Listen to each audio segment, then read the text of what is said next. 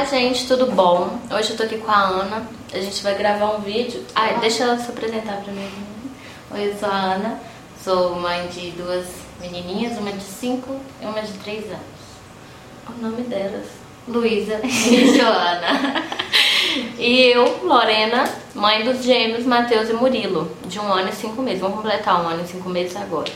Hoje a gente vai gravar um vídeo sobre meio expectativa realidade, falando sobre as coisas relacionadas à gravidez. Sobre a maternidade, os perrengues, as vergonhas que a gente passa, o cocô dos nossos filhos, porque mãe gosta de falar da bosta do neném, né? Então Na é hora isso. do almoço. É, então aí a gente vai falar. Vamos seguir uma pauta aqui que a gente tentou fazer, mas que a gente vai acabar fugindo dela.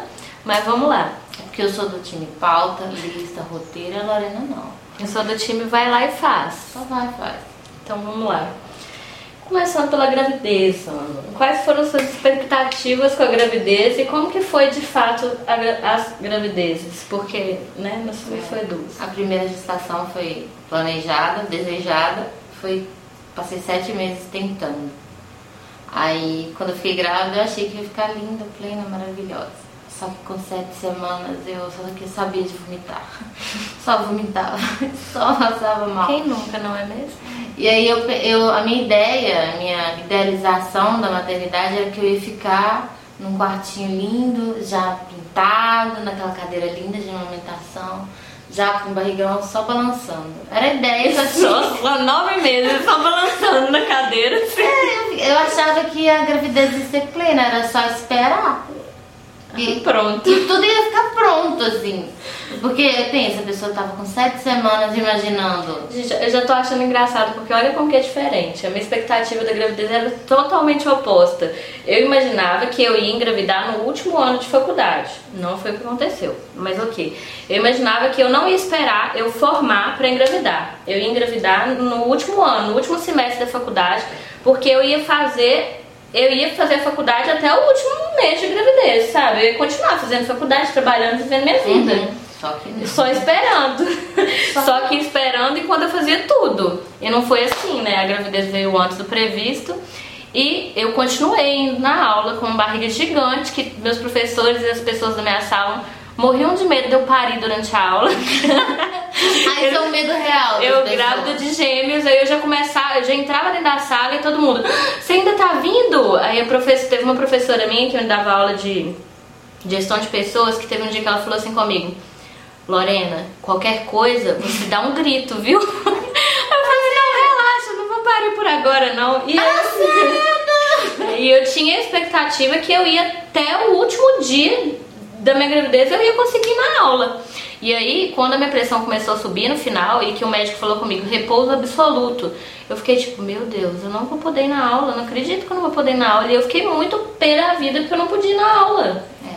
A minha primeira gestação, da Joana, é, quando eu tava com umas 20, 20 e poucas semanas, o médico falou, olha, eu trabalhava num canteiro de obras, tinha que ir de van até o canteiro.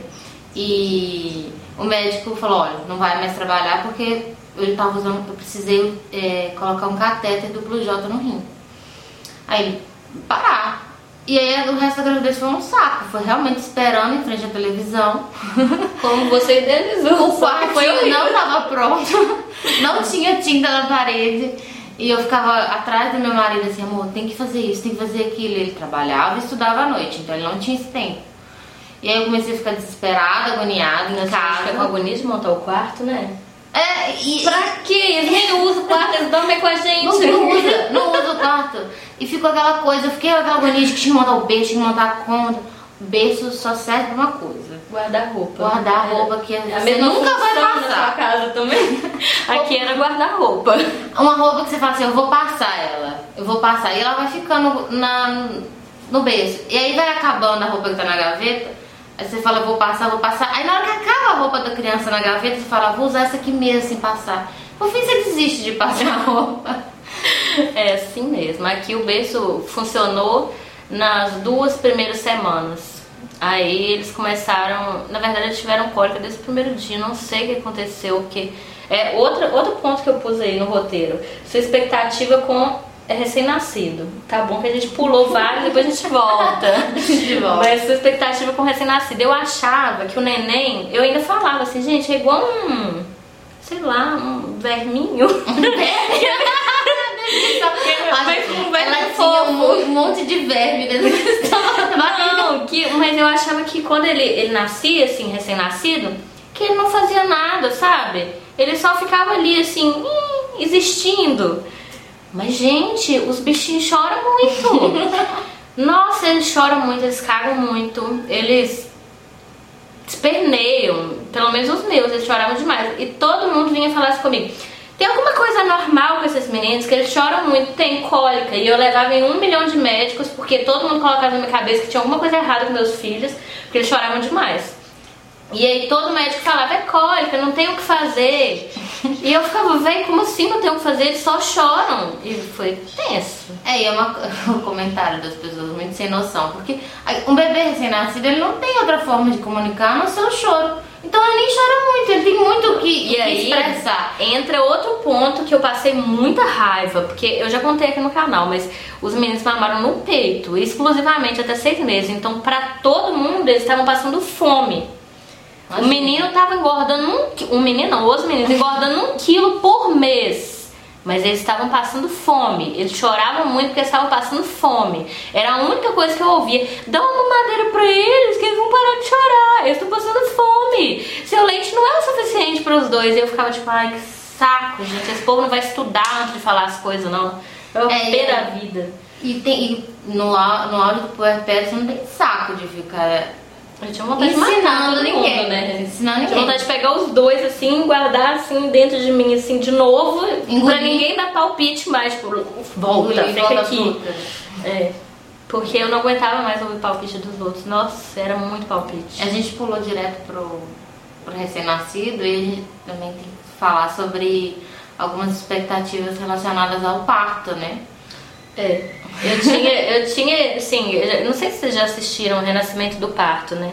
Então eu tinha a ideia que como eu tinha muito conhecimento sobre o assunto, é, como eu pesquisei muito, li muito e eu queria muito parto natural, nem é parto normal, eu queria parto natural. Eu ia chegar lá no dia pleno, assim, quando eu já tivesse com contração de 5 em 5 minutos, eu ia sair de casa eu falar, opa, agora eu vou para o hospital. E aí eu ia chegar no hospital, já ia estar com 8, 10 centímetros de dilatação, 8 centímetros de dilatação quando eu chegasse. Uma hora depois, 10 saiu, acabou. Eu tinha expectativa que o meu parto ia ser desses, rápidos. E aí não foi nada disso, né? Porque minha pressão subiu, então eu fiquei internada antes. É, aí ganhei alta. Aí no mesmo dia que eu ganhei alta, minha pressão foi 19 por 19 por 13? Alguma coisa assim. Você e. É, aí eu, eu fui, voltei pro hospital, fiquei internada de novo e aí por fim eu chorei muito quando me falaram que eu tinha que induzir o parto, porque eu não queria induzir o parto de jeito nenhum, eu queria esperar o tempo deles. E eu chorava, chorava, chorava, chorava no hospital e pedia é, para chamar outros médicos, porque eu não queria induzir de jeito nenhum, eu queria que me dessem medicação para baixar minha pressão, eu não queria induzir. E de forma alguma queria fazer cesárea. Graças a Deus ninguém nem me ofereceu, porque se me oferecesse no no estresse que eu tava, acho que eu chutava a cara da pessoa, será não? Tá! E aí foi, induziram, eu fiquei brava porque não queria, mas falaram comigo, né, que era melhor induzir que meus filhos ficarem sem a mamãe, porque é, tava perigoso, etc, etc. Passei por um trabalho de parto muito grande, é, já contei aqui também, tem relato do parto, fiquei 24 horas no trabalho de parto para no fim ser obrigada a fazer uma cesárea. Então, assim, tudo completamente diferente do que eu tinha idealizado antes. Mas. Ah, eu tive dois, dois nascimentos diferentes. Uma foi a cirurgia cesariana, a Joana nasceu com cesariana. Eu achei que era fácil ter um parto normal, mas né, no segundo parto na, na gestação da Luísa eu percebi que não é tão fácil assim é, parir com o sistema que nós temos hoje. É, com a Joana, o médico fa falou comigo que ela estava sem líquido, que ela estava entrando em sofrimento fetal. Ela estava com 36 semanas e ele falou: Olha, tem que tirar, ela tá, tem que fazer uma cesariana de urgência para amanhã, para amanhã meu plantão, às 10 horas. Para amanhã meu plantão. Para amanhã no meu plantão às 10 horas. Aí eu achei que era, né, minha filha estava morrendo de mim, aquelas sensação de incapacidade, fui para uma cesariana, porque o doutor fofinho, gel fofinho, a gente tem que fazer um, um vídeo sobre gel fofinhos. É, dicas de como não cair na, na conversa deles. Na, na conversa deles. Porque, gente, ele, eles, eles fazem de tudo pra você fazer uma cesárea. E aí ele ia sair de férias. Muito mais fácil. Ele ia sair de férias na, na segunda-feira seguinte. E a Joana nasceu na, na terça-feira, no plantão dele. Então eu fiquei com um bebê prematuro, uma cesariana. E a gente tem que falar também que as pessoas acham que a cesárea é fácil também, né? Ah, eu vou fazer uma cesárea porque é mais fácil, porque não dói. Não, não dói. E meu Deus, eu, eu penei com as contrações, mas pra mim foi muito pior tomar aquele troço nas costas. E o pós da, da cesárea, gente, que coisa ruim. É porque a gente estuda sobre a amamentação também, a gente sabe que a pega, né, a gente precisa ajeitar tudo. E quando você tá com a coluna anestesiada, você não pode levantar o pescoço, não pode sentar. Como você dá de mamar pra um bebê deitada? Como é que você ajeita a pega? Você depende de outras pessoas, né, para aquilo. Para tudo, né? Para tudo. E é muito. A gente se sente incapaz. Esse sentimento que eu acho que, que, que o parto normal, natural, não, não, te, não te deixa passar por essa sensação de incapacidade. Eu, eu ainda tenho a impressão que eu tenho dor nas costas, uma dor diferente. Eu sempre tive dor nas costas, mas porque eu tenho problema de coluna, né? Mas enfim, eu tenho a impressão que essa dor nas costas diferente é tipo uma fincada, eu tenho desde a cesárea. Eu não sei se tem relação, mas eu tenho essa impressão. E também que eu não sinto, não sei você, mas eu não sinto essa região aqui do corte. É, pra mim é toda, toda dormente até hoje. E os meus são com um ano e cinco meses. Eu não sinto ainda. É, Zero. Por muito tempo eu senti essa parte de dormente. Parece que ela veio da cicatriz até lá dentro do. É. do, do um pouquinho acima e um pouquinho abaixo assim da cicatriz, eu não sinto nada. É. Também não sentia, não. Agora Mas voltou. Voltou, vai, vai voltar. Que bom. Fique em paz, vai voltar essa sensação. É, já a Luísa nasceu de parto natural. Foi um, um VBAC, um parto vaginal após cesariana. É, aí eu procurei, procurei ajuda, procurei uma doula e apesar de fazer o pré-natal com o mesmo GO fofinho, ele com 38 semanas para 39 eu tenho um, tchau pra ele e falei assim, tô indo pra Paris. E eu fui para Belo Horizonte, procurei o Hospital Sofia Feldman, que foi também onde a Lorena teve gêmeos. E, e lá eu tive um paro tive a doula e aí eu consegui ter um parto, um parto natural. E foi muito, muito diferente também das minhas expectativas com relação a um parto natural, porque eu parecia que eu tinha corrido a São Silvestre sem ter treinado nada. Uma dor muscular enorme, uma coisa que eu não, não achei que eu já te contei, né? Mas não contei no canal ainda. Uma das coisas que mais me atrapalhou no dia do parto, que foi a hora que eu eu falei que eu, eu, eu aceitaria cesárea por exaustão materna, que eu não estava mais conseguindo fazer força, não era por causa da dor da contração, não era por causa de um cansaço absurdo, era por causa de uma dor na perna absurda que eu estava tendo. Acho que por, por não ter preparo físico. Uhum. E aí, na, nesse dia, eu fiquei pensando assim, gente, eu devia ter feito pilates na gravidez, eu devia ter feito aquele negócio na água, como chama? É... Hidroginástica. Hidroginástica. Eu falei, eu devia ter feito alguma coisa, nem que fosse uma caminhada nessa gravidez, porque a minha perna não aguentou, gente. É, é engraçado, no, nos, nos, grupos de, de doulandas, né, de pessoas que. Tem que cortar essa parte. É engraçado que as pessoas falam que não tem relação o trabalho de parto com uma, um bom preparo físico. Tem mulheres viviam na roça e tinham partos ali é, e não tinham preparo físico. Mas eu acho que é mais quando ele dura muito, né? Que aí você tem que ter uma resistência a mais. Talvez se eu tivesse uma resistência a mais, eu teria aguentado mais um pouquinho, entendeu? Uhum. Não falo que ele ia ter nascido daquele jeito, porque depois que me abriram, viram que ele realmente não ia sair, uhum. porque ele estava agarrado. Mas talvez eu teria conseguido por mais tempo. Eu acho que se eu tivesse algum preparo, eu não teria sentido tanta dor no pós-parto dor física, dor de músculo, do músculo. Porque você trabalha o corpo todo ali no, no, no até chegar no, no, no, no, nos finalmente, né, nem nascer. Então você vai, vai pra arco, rebola, mexe pra um lado, mexe pro outro, agacha, vai E chuveiro. o medo que eu tinha de fazer cocô na hora do parto? Ela mandou eu sentar no- naquele banquinho assim, né? E aí eu ficava assim, "Ah, mas eu, eu acho que eu vou fazer cocô. E ela ficava assim, não é cocô, é o Murilo. E eu ficava assim, mas eu acho que eu vou fazer cocô. Ela, se você for fazer cocô, também faz. A gente vê isso todo dia. E eu, como que eu vou fazer cocô? Porque como era um parto gemelar, na hora que ela achava que ia nascer, isso aconteceu umas cinco vezes. Ela falou, vai nascer! E aí vinha um tanto de enfermeira do quarto. E aí eu tava lá agachada no banquinho, ah, e ela, se fizer não tem problema. E eu olhava pra frente, aquele tanto de gente me olhando, e eu falei, como assim não tem problema? Gente, eu vou fazer cocô com essa plateia? Não tem como, sem condição. E eu ficava muito sem graça, e eu não, não, não, eu não tinha coragem de empurrar muito, porque eu tinha medo de empurrar muito e fazer cocô na frente de 8, 10 pessoas. É, a, eu, eu não vi cocô. Mas o meu marido falou assim, nossa, você cagou aquele negócio todo.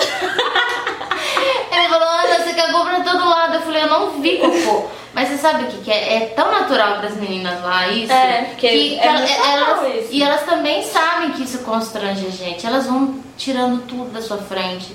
Lógico que você tá na Partolândia, você tá doidona lá, você tá xingando os palavrão, tá todo mundo calar a boca ao seu redor. Mas você não vê. Eu não vi. Eu não sei se você viu algum. Eu não fiz. Eu não sei. Eu comi dois Burger King no dia antes. Um dia.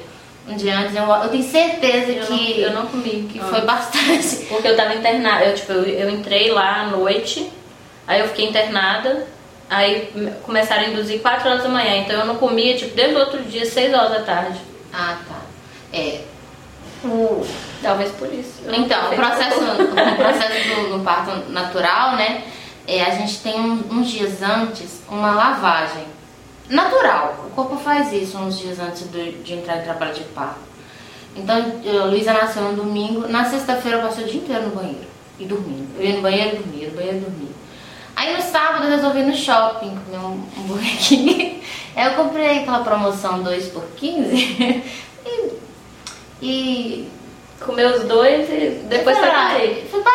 Aí Eu acho que. Você pariu o sanduíche primeiro, depois veio a Luísa. Ai, que nojo.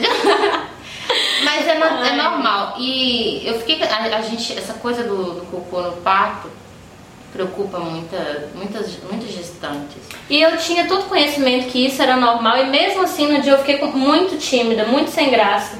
Por mais que eu saiba que aquilo acontecesse, por mais que antes, durante a gravidez, eu falasse assim, ah, não tô nem aí. No dia eu fiquei muito sem graça porque tinha muita gente olhando. Eu ficava assim, ai meu Deus do céu, não é possível que eu vou fazer cocô aqui com tanta gente me olhando. Eu lembro do kit da doula, tem uma peneirinha. Ai. o parto na água é lindo, gente, maravilhoso. Mas eu acho que a, a história da do cocô na água não rola muito, não. Porque a doula tem uma peneirinha assim no kit dela e ela só passa na água assim, sabe? E eu, e eu, eu lembro disso, de pensar ne- nessa, nessa possibilidade e não querer entrar na banheira. A doula até falou muito entrar na banheira, mas não deixaram porque eram gêmeos. Aí falaram que era de alto risco, não poderia entrar na banheira. Eu não entrei porque eu acho que eu fiquei com essa coisa na cabeça de ai que nojo. E aí eu não entrei. Não entrei e não pedi. Bateria. É, a gente ainda poderia falar sobre amamentação, né? Mas não sei se vai durar. O vídeo É. vai ficar gigante. Depois a gente faz outro, tá, gente? Por, por enquanto ficou esse. Espero que vocês tenham gostado. Você quer falar alguma coisa também? Não. Não fica assustado, não, viu, gente? É uma delícia. Hashtag só que não. Ai. Mas enfim, é isso aí. Espero que vocês tenham gostado do vídeo. Depois a gente grava mais um falando sobre as próximas pautas que tinham ali anotadas, mas não deu tempo. Se pedirem muito, a gente volta aqui, tá? É. Peçam. Falam sobre o que vocês querem que a gente fala também. Tudo, tudo que vocês quiserem. A gente vai e grava, tá? Beijo. Tchau. Tchau.